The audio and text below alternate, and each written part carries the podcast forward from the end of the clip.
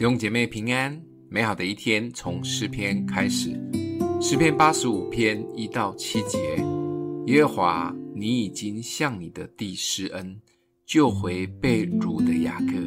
你赦免了你百姓的罪孽，遮盖了他们一切的过犯。你收转了所发的愤怒和你猛烈的怒气，拯救我们的神啊，求你使我们回转。叫你的恼恨向我们止息，你要向我们发怒到永远吗？你要将你的怒气延留到万代吗？你不再将我们救活，使你的百姓靠你欢喜吗？耶和华，求你使我们得见你的慈爱，又将你的救恩赐给我们。诗篇八十五篇与四十四篇都是可拉后裔的诗。而诗的内容有很多的连结，这两篇诗大致的内容都可以分成三个部分来看。第一个部分都是先追溯神过去在他子民身上的作为及保护，推倒敌人，救回他们。第二个部分就直接呼求神再一次的施恩帮助，因为他们现在的状况很不好。那第三部分这两篇诗有一点不同的是，四十四篇是用哀怨的心情等候神来做结尾，而这一篇最后是带着极大的盼望，等候神的大能及祝福做结束。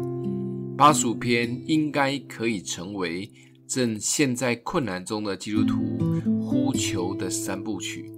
第一步，先来到神的面前，为过去的恩典献上感谢。这不是先礼后兵，而是发自内心真诚的感谢。第二步，就是向神倾心吐意，说出现在真实的困难，不用闪躲，也不用客气，也不用怕。如果质疑神会有不礼貌，相信神容许也接纳我们所有的情绪。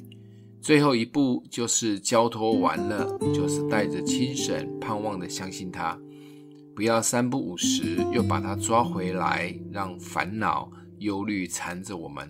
既然已经交托了，就交得干脆一点，相信在他的手中，回应也都在路上了。八十五篇示范了最好的呼求三部曲，我们一起来祷告呼求吧。今天默想的经文在第七节。